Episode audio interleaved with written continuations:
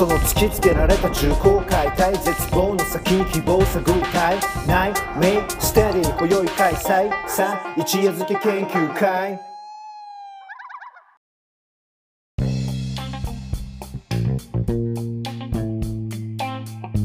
はい、ということで、一夜漬け研究会始まりました。はい、始まりました。いやー、ご無沙汰してます、ミッキーさん。いえいえ、本当なので入り方ちょっとね、今ぎこちなかったですけどね。ね、うんちょっとね、やっぱ久しぶりですよ。先月は一人で、お一人で？おまあそうですね。えーっと、うんブックレビューの方、ちょっと簡単なの一個だけさせていただいたっていうのが、確か、はい、先月の投稿ですね。うん、いやいや、お待たせしました。はい、だいぶ久しぶり元気になりました。まあ、別に病気してたわけじゃないんで。ね、なんかどっちかって言ったら、なんか体病んでたのかなって一瞬ちょっと思ったりもしたね。全然もう元気すぎて、元気すぎて逆にできなかったから。何それ、どういうあれなんだろう、状態なのかがよくわかんないけど。はいすいません、うやむやにしてます。ということで、はえー今今月というかね、あの今回の一夜漬け研究会は、あの引き続きという、引き続きじゃない、あのいつも通りですね、私、ポポアルージョです。こんばんは、こんにちは、おはようございます。はい、えーそしてそうですねあの締め切りっていうのは終わった途端に別の締め切りが続くということが、まあ、なんか世の中の真理じゃないかなっていうことに最近気づいたあの一夜漬けのミッキーです。よろしくお願いします。お願いします。はい確かに、締め切りって次の締め切りのスタートだね。そうなんですよね。なのでなんかだからちょっと今日のアイスブレイク的な話のところでちょっとずっと考えてたのはあの、ゴールデンウィークじゃないですか今よ収録してる今日って世の中的には。ゴールデンウィークど真ん中の無理です。ゴールデンウィーク日付変わって5月2日です。ゴールデンウィークって何しました？何してます？今年のゴールデンウィークなんかしました？いや、したよ。俺も、あのー、美ら海水族館行ってきて。うわすげえめっちゃゴールデンウィーク感ね、あるでしょ。すごいチンアナゴとか、シャニみた。見てるものそれ？ジンベエザメとかみたいなあのまずなんかデフォルト的なのじゃなくてジンベエザメも見たけど、でもさ、水族館ってやっぱ怖いよね。ああ怖いんですよあのー、アクリルさ、はいはいガラスアクリルグラス越しじゃん。うんうんこれでも人が作ったものなわけよね。ちょっと亀裂とかさ、水がピューって出始めたらも。まあそれまあ確かにね。まあそうですね。あのなんだ肉食系のね魚もいることですし一気に水がバーって相当な量ありますからねあの大きい水族館なんで。そうだよ、本当にすっごい水圧だと思うよ、あれ、あの破損したら。いやまあ確かにそれ想像すると確かに怖いっちゃ怖いけどまあ壊れはしないんじゃないですか一応。だってそれもね一応計算はしてるだろうし。あのさ、中を泳いでる魚たちってさ、あのはい。ここに壁があるって分かってんのかな透透明じゃん。あーでもどうなんですかね。魚の目からってあれどう見えているいけると思って来たりしないのかな？のでもぶつかってる魚ってあんまいなくないですか？見なんかみんなそのガラスに沿ってなんだ上の方にスーって上がっていったり横に泳いでいったりとかなんかうん流れに沿ってる感じはしますよね。だから、あの視覚で見てないのかもしれない。おなんかその音的な、あの、なんていうの、その超音波じゃないけど、この跳ね返るみたいなので、あいつらからしたら透明でもなんでもないのかも。こう岩肌みたいな無理で、壁があるぞっつって。あーそういうのはあるかないと、じゃないとさ、あのでかいジンベエザメとかがさ、いけるって思って、来た日には絶対に終わると思う。いやあのそれ多分相当なんかそれしょっちゅう起こってたら魚怪我とかなんかしまくって多分水族館大変なことになりますよね。だだってみんなで結託してさ、あの一斉のでとか言ってやったら、絶対行くからね。なんかなんかどっかの映画でなんかありそうな設定ですよねなんか閉じ込められてる動物とかが。サメ捕まえて、なんかこう、なんていうの、水槽みたいなところに入れて、ディープブルーかな。あそれがバンバンバシャーンみたいな、なんかしかもなんか潜水艦みたいな、なんか海底でもー逃げ場がなくて。うただの海になるさ、うん。水が入ってきたよ。それで、あの、やられたら終わるなと思ってさだって、魚たちってね、ほら、あの僕が目になるじゃないけど、結託しようっていうお話もあるさ。もうそれと、スイミーと水族館セットで考えたら結構怖いんだよね。あと思ったけど、やっぱすごかったね。イルカのショーとか見ましたよ。ーあ。なんか懐かしいな、そういうの。ね、よかったいや、。いいっすね、なんか。ゴールデンウィークって感じ。いや、マジ、確かに。いや、なんか今年ね、まあ、コロナも以前ありながらとは言いつつも、みたいなのが、なんかまあ、ニュースとかではよく見るので、なるほど、じゃあ、いろいろと行かれてるってことなんですかね。行かれてるよ。なんかそれちょっと今違う意味の行かれてるって言ってた気がする。あ、そうなんですね。いや、もう僕は今さっきあの言った通り、締め切りが終わったかと思ったら、次の今、締め切りのために書類書いてますから、ね。だから締め切りウィークってことでしまあそうですね。うん。ょ。常に？そうそうそうそうそう。この前、ちょうど投稿していた論文の、まあ、修正とかってやって、それでまあ、もう一回提出っていうような形になってて、それが終わったかと思ったら次の書類、今度は書類を書きな書かにゃならんっていうような感じで、うん。もうなんだかんだまた締め切り、締め切り、締め切りってまあそうそうそう。多分これでまた今月5月も終わっていくんだろうななんていうのはちょっとね、あの思っているので、なんか締め切りってやばい、もうずっと続くやんっていう、そういうちょっと感じになってます。ああれでしょ。逆 KW 社員だよ。どういうこと？KW 社員っていうラッパーがいて、はいはいはい。日本のね、ラッパー、うんキングギドラっていうの、はいレジェンドのヒップホップグループの一員なんだけど、KW 社員がさ、昔言ってたわけよ。あの、小5の、小学5年生のゴールデンウィークからずっとゴールデンウィークって言ってた。どういう、え？やっぱあの人はあのラッパー日本のラッパーの中でも結構このなんていうのかなご機嫌というかおめでたいというか あのひ人なんだけど、うん。とっても俺好きなラッパーの人なんだけどさあの小学5年生からもうずっとお休みみたいな何？もうい小5のゴールデンウィークからずっとゴールデンウィークって言ってた。やばいでしょ、それ。話をさ昔前田さんにしたことがあってオーガニック一番フェンブスの。それ最近前田さんがゴールデンウィークだっつってツイッターでなんかはいはいはい前田さんがずっとゴールデンウィークみたいなことを言ってたけどこの記憶なんだみたいな。俺が犯人だったんだけど。まさにそれあれじゃないですか、なんだっけ、あのサブリミナル効果みたいな。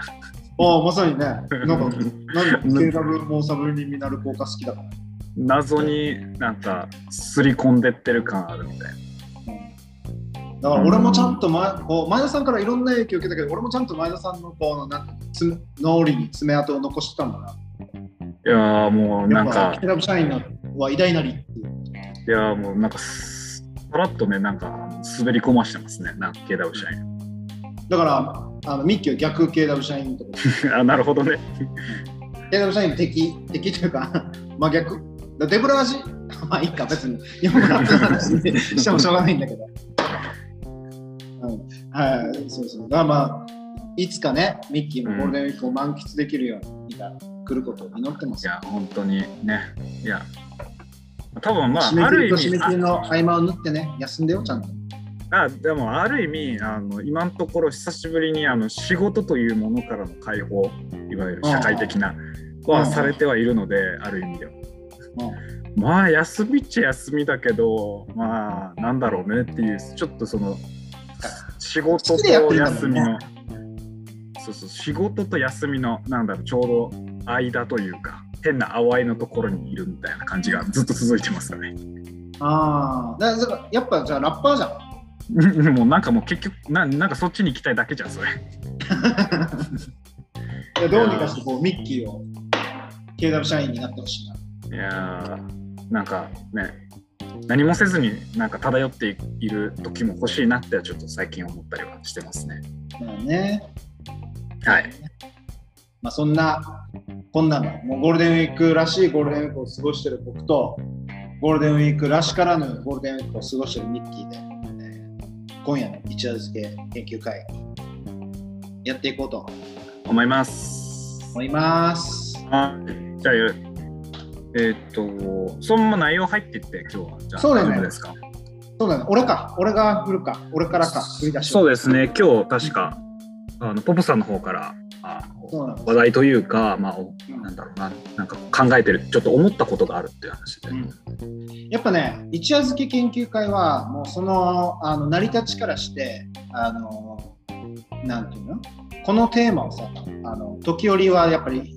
あの取り上げなきゃいけないっていうものがやっぱいくつかあって、その中の一つなんだけど、今日はね、自由について考えよう。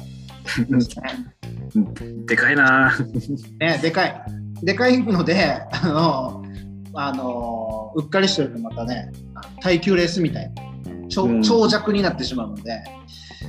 あの手がかりとしてね、あのもう皆さん大好き、年に1回は見ます。マトリックス。映画、マトリックス。もう不朽の名作。見てないやつがいたら顔が見てみたい。えーまあ映画なんですけど、いやーあのやっぱ自由について考えるときってすごく重要な、なんていうのかな、良質なあのサンプルだと思うんだよね、マトリックスっていう映画。特にあの1作目、99年、はい。はい、99年ぐらいの、はい、公開のマトリックス1作目。で、あのまあもう内容とかはいいちいちもうそのそのさらったりとしないんだけど、あの要はさ、あのこのマトリックスこの現実は電脳世界であのマザーコンピューターが描いてる世界で、えーそれからこうプラグを抜いて本当の世界にアクセスするみたいなあの始まりじゃん。うんうんでその時にあのこのプラグを抜くか抜かないか問題っていうのがやっぱずっとマトリックスにはつきまとってくるわけよね。はいはい要はこう管理されて誰かが作り上げたあのある種こう心地いいというかあの素晴らしい夢を見続けるのかそれとももうあの無機質無味無臭に近いようなこう空虚なある意味何もないって言っていいほどのこう寂し物寂しい現実っていうところに夢から覚めてあの本当の世界っていうものを眼差すべきなのか。まあ、それは結構あのマトリックスの一番大きいテーマなのかなと俺は解釈してて。であの作中でねえーっと裏切り者みたいな感じでマトリックスの世界に戻るぜみたいな。ステーキの味を味わいたいんだみたいな。描画とかもあったりしてその自由を求めるのかそれとも自由を手放すのかっていうのがあの突きつけられる。結構議論呼ぶ話かなと思ってて。どう思う？ミッキーさん。ミッキーは？あれであれですよね。あのだから敵と取引したっていうあのシーンですよねそれ。そうそうそうそうそうそうそうそう。そう自由ってさあの普通に考えたら自由な方がいいと思うからまず最初は、ね、あの、マトリックス・ネオたちみたいに、このあの目覚めるっていう選択をみんな共感するんだけど、はたと立ち止まった時にさ、うん。あの今この目の前に広がってる現実っていうものをある意味こう手放してでも、えーっと自由っていう価値があるとされている自由っていうものを求めるべきなのかっていうのは意外とこれ一筋縄でいかないじゃんうん思ってるところがあるんですよ。もちろん俺も やっぱこのネオっ子というかマトリックスを見て年に1回を見てこうネオに思いを馳せる身としてはさあのいやプラグ抜くっしょって思ってるけどそんな単純だったら多分世の中こんなややこしいことになってないっていうかうん。なんかその選挙だ野党だ与党だとかさあの格差社会だとか差別だとかさ弱者の問題マイノリティジェンダー、えーセクシュアリティそれから何？あの人種いろんな問題がさ単純に解決されてないことを考えるとみん必ずしもこうプラグ抜くっていうだけじゃないんだろうなって思っちゃった、いやなんかだから僕あの映画で描いているそのプラグを抜くという選択っていうのはやっぱり多分あれはやっぱていうかあの映画自体がもうまさにそのメタファーだっていう多分解釈されてきてるようなところとしてよく多いのがまあだから自由っていう選択の重さみたいなところなんだろうなっていうのはすごく思いますけどね僕は。やっぱ自由。のそう。自由というふうなまあ言ってしまえば軽やかなあのものとイメージされがちなその選択は実は結構重いものだし我々は自由というものの中ではあのどのように生きるかっていうことがすごくまあまあ、簡単じゃないっていうことなのかもしれないなっていうか多分強くないと自由で生きられないっていうの多分他方で実際あるんだろうなと思ってるんですよね僕は。はいはい、つまり自由にいろんなことができる自由に、えーと、何でもできるっていうことはある意味自分自身の認識として自分自身が、まあ、強くないと多分結構難しいっていうのもまたしかりなのかなって思ったりは。まあ、あの敵の話あの敵にその寝返ったっていうかあれの話は別ちょっとまたずれてると思うんですけど結構自由ってなんか過酷なんですねだからむしろだから逆にあれは極限的にもその自由を選択するプラグを抜くっていう選択のところの世界ってすごく過酷に描いてる気がするんですよやっぱり。確かにね。うん。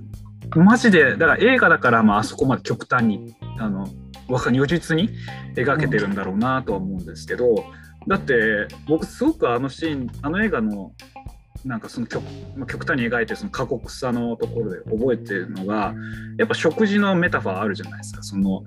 この世界ではこうやって俺が食った肉はこのうまみだとかなんだとかって言ってそれを脳が認識してっていうような話とかをしているところで、うん、まあ、そのある種のうまみだとかなんだとかってそれって豊かさのメタファーではあって、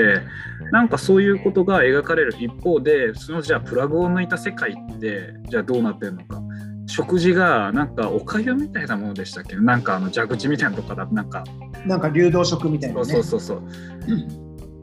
あれはだからある意味あのもしかすると我々もいやあれ食うよりはあのなんだろうワインとそのステーキとというような食事の方がいいよねってやっぱ思っちゃうところはあるんだろうなっていう気はしてて。なんかだからやっぱあれはすごく極端なまでにあのその自由のむずなんだ生きにくさ生きることのまあなんだろうな過酷さみたいなものを描いてき出してるところは多分あるのかな。でその中でいやあの人間は一方でやっぱそういう世界よりはっていう風な選択をするっていうこともまた現実としてあり得るっていう、それがあの裏切りのシーンだったのかなって裏切りってまあ言い方としてはあのすごくそのストーリーチックに、まあ、言い方になっちゃう、うん、つまり敵の側だっていう色分けしやすいように今言い方になってますけど、うん、でも少なくてもなんかそこにつくことでつまりプラグを抜かずに幻想に浸りあのまあ言い方を言えば、まあ、支配する側にくっつくことであの生きながらえることができる人たちっていうか、まあ、それによって生きながらえている人たちっていうこともまた一応そのまあ現実問題あるんだろうっていう多分そういうあれなのかなってあの思ってたりはしますよね。そうなの。なんかさ、うん、このまあもう聞いてる人がこうマトリックスを見てる前提で話しちゃうんだけど あのネオとかモーフィアスとかさとりわけモーフィアスがさかたくなにそのえっと解放みたいなものを、うんうん、あのこう歌っていて解放の解放すること解放されることの価値っていうのをもうあの強固なまでにさこうし信じてるというか夢見てるわけだよね、うん、夢見てるというかまあまああの思っててあのたださそれってどういうことなのかっていう説明はあんまりないよね。これは多分現実世界でも実際そうなのかなと思っててあの自由であった方がいいよねっていうのは一般論としてあの割と浸透してると思うんだけどあの自由を求めるべきだか我々は自由だとかねだけどそれがどんな価値なのかっていうことってあんまりその説明しきられてないというかうんあの美味しいステーキっていうのは十分それだけでその説得力があるわけじゃん。分かりやすいっていうのかな、具体的な、えー利益がある。うんうんでなぜ自由じゃないといけないのか。あもうこれ歴史詳しくないからあれなんだけど多分さ自由ってある意味こう対抗言説だと思う。うん。自由じゃない状態がまず現実として存在していてそれに抗うそうじゃない状態を目指すということで理論値というか理想値として自由っていうのが提唱されて求められていった部分だったなと思ってて、つまり不自由があってその対抗として自由っていうものが立ち現れるというイメージされてきたんじゃないかなって思ってる以上誰も自由を知らないからうん自由良いとこ一度はおいでって言ってる側がいないんだよ。うんなんかそんな気がしててそうなるとさ分かりやすいこの喜びと定かじゃない喜びっていうところの不確し不確かさ？不確かさ？とうん。確かさっていうものの勝負だと圧倒的に確かさ確かなものの方がアドバンテージ高いわけじゃん。はい。うんうんなんかこのなんていうのかな？そこのもどかしさっていうことなのかな？うんっていうのはマトリックス見つけもやっぱり思ったんだよね。うん。一体ネオとかモーフィアスを突き動かしてるあの信念みたいなものはどうやったらこう共感可能なものになるのか。うんなんか僕は、まあ、特にモーフィアスはまさにそれでうんあの後半の,、まあ、あの作品あの2部作目とか特に、まあ、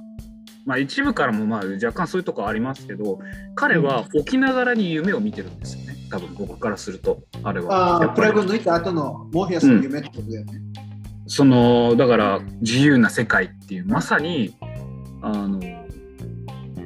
だからこれって昔からもしかしたらそのこの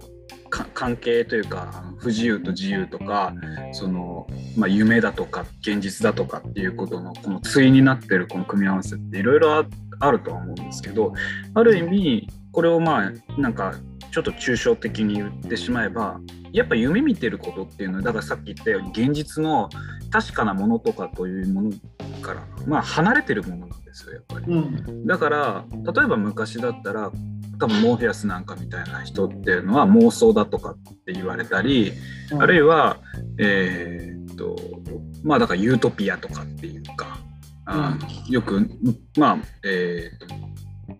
うん、1900年代とか、まあ、20世紀とかまでは言われてた言い方まだねだと思うんですけど、やっぱ多分そういうものだというふうに扱われるしあのだまあなんだろうまあ、下手をするとだからモーフィアスって若干だからみんなからあのお前はだから夢見すぎだみたいな今ここの世界を守るとか、現状維持することとかの大事なんだみたいな話とかさらに言ってしまえばまさに現実現実確かなうん。今のままをどのように保つかみたいな話っていうのは後半特にそのあの評議会みたいなみたいなやつたらあのおおっさんたちと喧嘩するじゃんシーンがあると思うんですけど、やっぱそういうことになってくるんですよねこの手の話って。うん、だからあのある意味そうするとだから僕はあの沖縄から夢を見ているっていうふうに言ったのはある意味だからモーフィアスは、まあ、ともすれば、まあ、変人扱いに結局なっていく。最初は結構そのリーダー的なとかいろいろその英雄的なとかっていうような感じがあったんですけど状況がちょっと変わるとやっぱそういうのって結構その変人扱いとかされたりするしなんだとかってことなんだと思うんですただ一方でそのでも夢を見るっていう言い方をしたように夢を見ないとあのそれは寝てる時の夢じゃないという意味でやっぱそのうん。起きてる時に夢を見るっていうことはやっぱまあどっか原動力的なところでも確かにあるんだろうなっていうのもまたあの実感としては分かるなっていう気は僕はしてるんですよね。うん。多分それがなかったら多分彼らもまたやっぱりプラグを抜かなかっただろうしまあ抜いてたとしてもまあなんだろう現状維持うん。っていうことにまああの収まったということになるんじゃないかな。多分夢を見ることっていうのはそこの今の配置で置かれてるもののバランスを変えることなのにまあ、まあ、つながっていくかもしれない。うんつながっていかないかもしれないけどそれがなかったらまあつながっていくかもしれないということ自体がないっていうことになるんですよ。うんうんうんだからまあ僕はその意味でまあそのちょっと打ち合わせ的な時に話したように、まあ、プラグを抜きたいなというか。うん。やっぱそれはあの変わっていくだろうしもしかしたら修正を施してちょっと違うやっぱものになってしまうかもしれないけど僕はなんか夢って大事だよねっていうのはすごくやっぱまあなんか青臭い話ですけどやっぱそこはずっと思ってるっていうか。うん。で大人になっていくと我々のちょっと話になると大人になっていくと現実を見なきゃいけなくなるみたいな話。うん。でまさにその評議会の人たちだとかと、まあ、結構一緒なんだろうなあのなんか敵に寝返った側とは別としてうんただ一方で、まあ、ちょっとはなんだろうなあんな変な戦闘チックにやらなくてもいいんだけどモーフィアス的なところっていうのがなくなると多分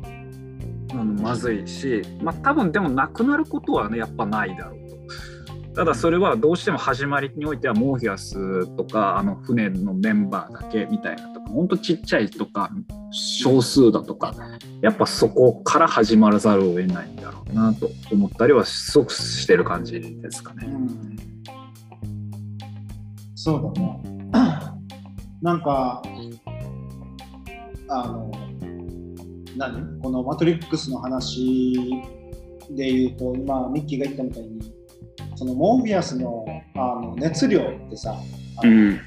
最初はその熱量だけで十説得十分だったんだけど、こう、なんていうのこうプロジェクトというか、あの目指すべき道中をさ、具体的に進めていこうと思っていけばいくほど、なんかその熱量が、えーっと反転して、うんあのこうある種のこう盲目的な進行に近づいていく、なんか部分ってやっぱモーフィアスの特徴としては挙げられる。なんか、とにかく信じるしかないんだみたいな。うん、それがなんかあのある種滑稽でもありなんかモーフィアス大丈夫なのかなみたいな危うさでもあるんだけどなんか結局それ以外ないんだよ。なんかあのなんていうのかな。あの俺たちが手にできるものっていうのが。あーなんか僕でもあ今今日この話すごく面白いなって思ってるのは僕が。うん。最近ドッペルゲンガーの話ちょっと今かまあ、考えてるってがっつりやってなくていいんですけど 最近ドッペルゲンガーについて考えてる。あのでっていうかなんでじゃあ例えば最初の頃のモーフィアスだとか、まあ、あるいはそのネオに対してみんながあの最後も、まあなまあ、全員が全員、まあ、万歳でそのままやったかどうかは別としてもかけたじゃないですか。かけをしたじゃないですか。うん。彼らにかけるっていうこと、うん。それがなぜできたのかっていうことなんですよね。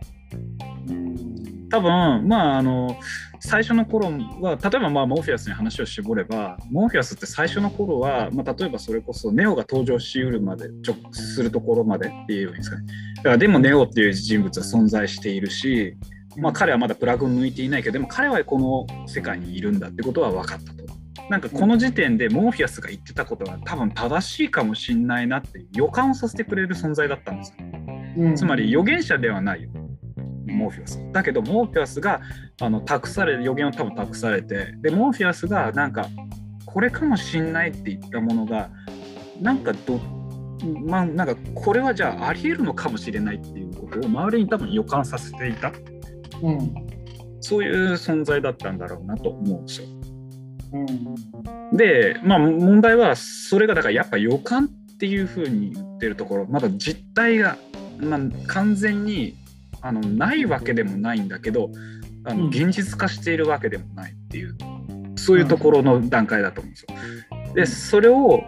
まあやってた頃までは良かった。ただ実際じゃああのそのネオが目覚めてなんかでもあんま彼さパッとしないしうんキアヌ・リブスは。いや彼かっこいいんですけど。あのなんかだからネオはパッとしないしなんか彼なんかむしろ彼、ね、なんかネガティブじゃないですか。俺僕には最初そんなのないとかっていうところだとか、なんかネオも実際なんかモーフィアスとそのプログラムで戦う最初の訓練のシーンとかもなんか結構ちょっとおって思わせるようなところとかがあってもしかしてって思わせるところもある。ただやっぱり一方でそれだけで世界は動いてなくてエージェントたちとか、まあ、いわゆる支配する側このあのママトリックスで言えば。もう、まあ、結構強かったり実際それを上回ってきたりみたいなっていうその、うんどまあ、自分たちにはどうにもならないとこなんだけどそういったところが、まあ、あのその足し算というか組み合わさっていくにつれていやちょっと待ってモーフィアスが言ってたちょっとうーんっていうのがだんだんその予感が減ってきた。うんからちょっと中盤あたりぐらいからなんかモーフィアスちょっとあれ言ってんのまずくない？いやちょっと現実見ようよみたいな話にだんだんなってきたんだろうなって思ったんですよ。で、うん。これってまあだからうーんとドッペルゲンガーって今言い方したのはまあこれは完全に比喩なんですけどうん。同じモーフィアスあるいは同じネオっていう人物に対してみんながあ今こうかもしれないんだけどいや実はこうなんじゃないかっていうもう一つの何か姿とか可能可能性というか、うんあのありようを見たっていうところが彼らをまあちょっと勇気づけたのか何なのか分かんないけどじゃあちょっとモーフィアスとかネオたちにかけてみるかみたいなことが可能になるんだろうなっていうのはちょっと思っていて。うんだからでもそれってでもやっぱりネオもそうだしモーフィアスもそうなんだけどある意味沖縄から夢を見ている彼らじゃない限りは多分それって難しかった話なんですよ。そのつまり影を予感をさせることっていうの。うんうん多分少なくても現状を守ろうとかあるいはその肉の方を食べたいから俺はやっぱプラグを入れてくれっていうことだとかっていうのはまさにそれを察しないってことなんですよむしろ。何かしらのもう一つの影を見せないってことなのかなって僕は思ってて今。うんあなるほど。こういうのこういう予感させる何かがあるから我々は何かじゃあちょっと変えてみようかとかうん。あのそれでもなるほど。いけそうだないけそうだなっていうのはちょっと言い方おかしい、えーそれもどあるなって思える。うん。それもあるなって思える。この感覚をこの予感をさせることこれが結構あの例えば変える時とかうん。それのためにまあある意味その時にまとまるとかっていうこととかっていうのが可能になるのかなっては、うん。あの思ったりはしました。だけどこれはやっぱ一歩で裏を返せば下手をするとなんか、まあ、幻想を見せてうんあの先導するってこともまあ一方で可能になるのかなっていうのはちょっと今一瞬話しながら思ったりはしたんですけど。うん。要はあの理想で導くこともできるし嘘で導くこともできるっていうことだよね。その次元はだからもうちょっと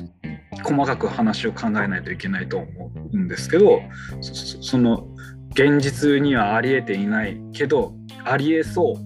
っていうのかな。っていうものっていうのはまさにその理想でもあると同時に嘘でもある可能うんも当てはまることができる。そうだよね。なんかさ、超ざっくりした宗教観なんだけど、あのかつてさ、その信託とか占いみたいなもので、あのいろんなことが決定されてきたり、あの納得してきた世界観、まあ、呪術的な世界観って言ってもいいけど、あのそこからまあ科学とか脱魔術的な感じであの確かなものっていうところにあの価値の置かれ方が変わっていったと思うんだけど一方でその確かなものを求めていけばいくほどこの現状確かにここに立ち現れているものっていうこと以外を信じることが、まあ、避けられたっていうかあんまりせ積極的にはせ選択されにくくなっていったと思って、でもなんかそれはそれでやっぱり無理があって結局さあのその目の前に広げ広がってる現実だけが全てなんだって思うとあっという間にニヒリズム的なものに陥ると思う。うんつまり俺たちは世界に介入できない俺たちは現実に介入できないし俺たちは俺たち自身に対してもあの手を加えることができないっていうのってその次の段階はすぐ絶望だと思うから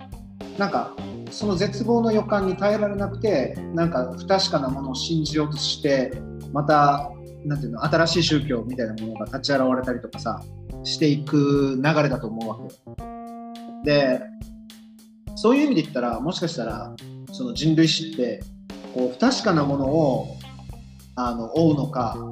えー確かなものを追うのかっていう話なんだけど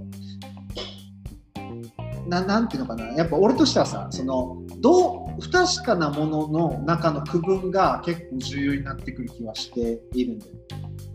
なんか不確かなもの ABC ってある中でその中のどれがより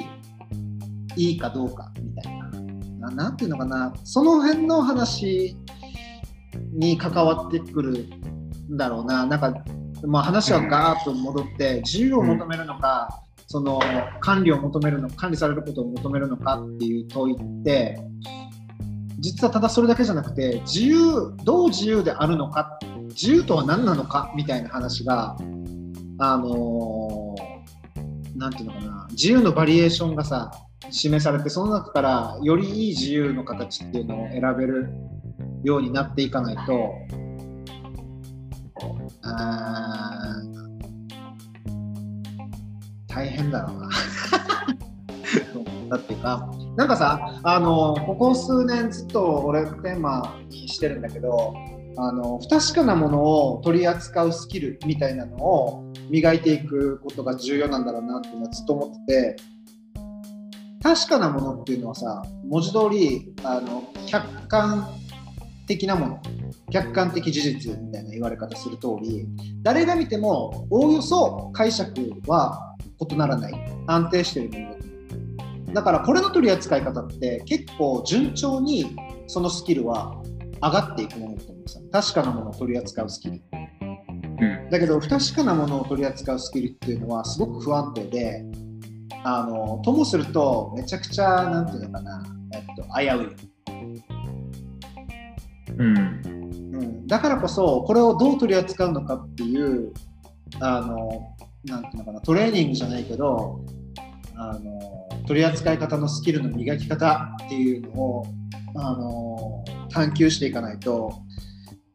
ずっと同じところをこうぐるぐるぐるぐる回っちゃうんだろうなって思ってて今一番興味あるのはそこだ不確かなものをどう取り扱うのかみたいな。うん。うんなんか僕はちょっとでもこれはもう少し話をあのひっくり返すというか横に組みた立て直す必要横にかな縦にかはちょっと分かんないですけどもあると思ってて多分問題なのは多分不確かなものと確かなもののバランスをどう取り扱い直すかなと思っているんですよね。もうバランス、うん、あのつまり多分おっしゃる通りでそのポポさん言うように今の世の中ってすごく確かなものに寄ってるんですよ。うんでそれって例えば僕の分野だとエビデンスベースドとかってよくまあまあていうかまあもうこれうちの業界だけじゃなくて、まあ、全部の例えば制作系だとかでも言われるんですよね、つまり過去のエビデンスに基づくっていう。うん、つまり過去の歴史にまあ言ったら学んでうん。その通りにっていうか、まあ、過去こうだったからこうなるよねっていうような導き方をするというのが、まあ、なんだろうな、単純な言い方かもしれないですけど、あり得るんだと。一方で、その、じゃあ、あの、過去の話を、えーじゃあ、あの、ないがしろにしして、えー、とじゃあその自由な未来にっていう話でもまたないとするならばこの確かなものあるいは過去のものあるいは歴史っていうのをどう取り扱いながらじゃあこのから先の不確かなものとかんあの折り合わせて考えるかっていうことなのか、まあ、もうそれを分けるべきなのか、まあ、なのかなともちょっと思ってはいるというか。多分過去のもの自体も結構実はあの、まあ、歴史認識とかっていう話しちゃったらまたあれなんですけど結構別に上がっていくかどうかちょっと微妙な気もするんですよね。うんあの共有しない人たちだっていると思うんで僕は。うんでじゃあ過去がこうだったからじゃあ未来こうなるかっていうような話っていうのがダメかっていうと僕そうでもないと思うんですよね。例えば過去のこういうものを反省して未来はまこうしようね。だから同じ悪かった鉄は踏まないでおこうねっていうような話をするっていうことってでも多分一方であるからうんそういうことも扱いながらじゃあ不確かなというか、まあ、偶然的な今をどのように取り扱うか。未来が偶然なのかっていうこと以上に多分今自体今の時点がそもそも偶然なんじゃないかな。その不確かななんじゃないかなっていうような気がするんですよね。うん。今も未来も実,、えー、と実際には存在していない。だってみ過去今今もじゃない。過去か。過去も未来もか。過去はもうかつてだったものとして。で未来はこれから来るだろうということぐらいでしかないものとして。うんだとした時に多分今あるのは今ここの現在なんだろうなでもその現在の時点がまさにある種の偶然の産物というか偶然にまだ開かれている状況。うん。未来は偶然に開かれているっていう以上に多分もっと拡散してるっていうイメージなのかなって僕は思ってるので、うん。だから多分この今の偶然の中においてどうすることができるのかっていうかどうすればいいのか。まあちょっと分かんないですけど僕も今。うんなのかもなーってのは今のちょっと話で言うと思ったりはしますね。うん。なんかそうだね。今後またねあの未来についてみたいなテーマとか、まあ、抽象度高いけどあのそういう話もしていってもいいんだろうなと思ったうん。し、あのなんていうのクローズに向かって、まあ、締めようとしてるんだけど多分ね30分40分くらいまで話してるんですけど あのーそうなんかさあのでもヒントとしてはやっぱりあの立ち返って自由であるかどうかっていうよりもどんな自由なのかその、まあ、ミッキーの言葉で言うとバランスだったら配分だったりすると思うしあの内訳っていう言い方をしてもいいかもしれないけどなんかどんな理想を目指して俺たちは例えば自由だったり平和だったり平等だったりキーワードをあのそこにこうなんていうのかな配合していくのか、うん、なんか目指すべき地点っていうのが思い描けないと結構あのがむしゃらすぎるなっていうのも思ってて。なんかねいろんな人の未来理想の未来みたいなあのか寄せ集めてみたい。なんか未来こうだったらいいのにみたいなのを ちょっとあのサンプリングしてみたいなって今ふふわっとだけど思ったね。うんなんかそのそれぞれが思い描いてるところであの共通するところとあの相反するところといろいろ出てくると思うんだけどその相和というかみんなの思い描いてる理想の未来っていうもののなんかがこう線で結ばれた時に描かれる未来ってどんな未来なんだろうみたいな。なんかあの企業説明会みたいな。論調だなと思ってちょっと途中で笑っちゃったんだけど。でもなんかさ未来の話ってあんまりしないよなと思ったりもするわけよ。なんていうの？社会はこうなるはずじゃなくてもっともっと主観に基づいたなんか一人一人が理想としてる状態ってどんな状態なのかなって思った。うんかねっていう話で今日締めていいですか？うん、あの多分この手の話はもう抽象度高くなるのでもういくらでも多分できちゃうんでこの辺がいいかもしれないですね区切りとして。ね。ぜひあのまたね引き続きこんな感じであのああでもないこうでもないで終わらない。終わらせることしかできないね毎回の位置づけ、いうぐらいは。であのまああの夢といえば夢っていうかあのどこを目指すのかみたいな話に関連してスポンサーコールですね。今月から実はあの えー、とこの一夜漬け研究会それから、まあ、兄弟番組のいくつかもそうなんですけどあのこれまでは、えー自然体会議、えーオーガニックいちご天物さんの自然体会議のスポンサードという形で力を借りてですね、あの展開してきたんですけど、実は今月から、あのやや、や やというか、実質はあんまり変わらないんだけど、あの直接的なスポンサーが変わります。おおい。で自分で俺が言うのもあるんだけど、えっと、約束のバスへがパワードすることになります。ウェイ。で約束のバスへって何なのかってまた俺が説明するのはもうくどくなっちゃうんだけど、まあ、沖縄市そんだの百軒通り諸見百軒通りっていうところで、えっと、私ポポアルージョがやってる、まあ、プライベートな廃墟というか、まあ、個人的にはあのオープンな廃墟であってほしいなと思ってるけど、まあ、廃墟やってます。で、まあ、ちょくちょくあのここでなんかこう文化的な遊びだったり営みだったりっていうのを展開していけたらいいなと思ってて、まあ、告知めくんだけどあの7月にですね実はちょっとちょっとしたあの展示会ちょっとしたじゃない 失礼だけど。あの展示会を実は予定してて、お。うん、あの詳細はですねインスタグラムの方でですね約束のバスへアカウントで。約束のバスへ。今後展開していくんだけど。あのこの話がなんで今日の話につながってくるかっていうことをおお、なるほど。すげえ。まあ、あの約束のバスへってね名前自体はあの皆さんご存知のはい。ユダヤ教におけるね約束の場所とか約束の土地ってつまりあの受難多難のあの民苦難の民というか受難の民あのユダヤ人たちがその虐げられた歴史の中であのなんとか自分たちのそのこのユダヤ人というアイデンティティというかあのじ自分をこう保つために俺たちは約束の土地を約束されてるから神に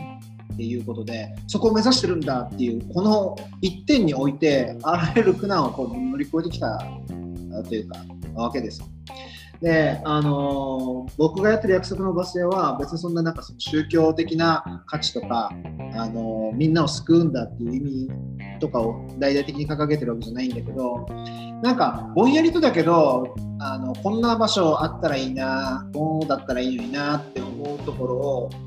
なんかみんなで目指して作り上げていけたらいいよなっていうのはずっと思ってたことでまあ俺のこのかすかな力でねどこまで実現できるのかわからないけど、まあ、約束のバスへっていうちょっとこう謙虚な バスへっていう言葉借りてやってます。だから、あの僕の夢でもあるし関わってくれる人たちみんなのなんか夢とか楽しいこととか面白いこととかが実現できる場所になったらいいなと思ってやってます。はい。ぜひ、チェケラーですね。夢見ましょう一緒に。いいですね。だから企業説明会みたいになっちゃうね。なんか夢とか言ってる企業まあまあまあこう構えちゃうけどね。しなんか信ね、あのよよ横にあれですね、なんかパワポみたいなスライドが見えます。用ね、なんか宇宙とか入ってるしして、そういう話じゃなくて、もうもっとと緩やかな、あのだから楽しいことやりたいよね、あの賢いうんくなりたいよね、みたいな。多分だからどんなのかっていうとだから変ななんかもうえー、と地に足ついたっていう言い方もうまくないしだからどんな夢を見るかっていうのが多分今言われてるイメージできる夢とは多分違うんですよね。モーフィアスとかもそうだし今ポポさんが言ってるその夢っていうつまり完全になんかもうおとぎ話でもないしでかといってなんか今ありえるだろうなこのかこれがこうならこれこうでのなんかありえるその先っていう単純な意味での夢でもないしまた。うん、なんか。今にないんだけど今にあったらいいよねっていうところ。うん、もうなんかだからまあ欲望というかあの本当まさにねあのき思いのこもったっていう話で言うとすごくなんかちょっとキャッチーな言い方になるかもしれないですけどもうなんかそれも確かになんか企業説明会で言いそうななんか感じですよね。そうなんだよね。だから企業説明会ってなくなればいいのに。ちょっとあいつら邪魔っすね。そうなのよ。あのさ、あの余談なんだけど、一行がさ、一行がどんだけって流行らせたせいでさ、どんだけっていうツッコミを日常的に作りにくくなるっていう。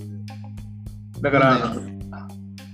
あのフォーマット化しすぎててまずいやつ。そうそうそうそう。言葉がねあの知らず知らずのうちにこうう奪われるっていうと、まあ、別に1個を責めたいわけじゃないんだけど 対応としてあるからね。あの企業説明会でもうちょっとねあの現実的な話をした方がいい、あっちではね。うん、そこでは、うん。ちゃんと企業を説明してほしい。夢は勝手に見るっていう話。夢は勝手に見ろ。まあの、まあ、ちょっとどっか行きそうな感じがして、今ちょっとノスタルジックな気分になってきた。あのーなんかまあ現実とさ夢とさ行き来すできるっていうのが俺たちのうん俺たちっていうか人間の強みなのかなと思うからあのせっかくだから使わない手はないよなって夢を見るっていうそのあの能力をさうん。思うねだから俺もサラリーマンしながら、まあ、ポッドキャストしながら約束のバス停しながらっていうところで夢見ながら現実見ながらっていうところで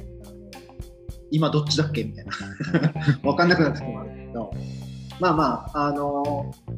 それが一個ヒントになるんじゃないかなと思うよね行き来するってことかなうん。行き来大事ですね。うん。と僕は今少し思ってます。やっぱりそこは。もうなので皆さんも行き来していきましょうあのやっぱ反復だからね呼吸もうん。うんというところで、えーそんなはい約束のバスへプレゼンツじゃないけど、あの一夜漬け研究会、えー今日はこの辺、長いこと、ここまで聞いた人がどれだけいるのかわからないいやーこれ、長いっすね、本当に。ね。本当にありがとうございます。ありがとうございました。えーじゃあ、はい。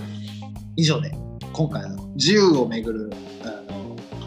一夜漬け研究会終了となります。えーお相手は、えー約束のバスへ、鳩水庵、ポポアルージオと、さあ、ゴールデンウィーク明けの締め切り間に合うでしょうか？一夜漬けのミッキーでした。ありがとうございました。ありがとうございました。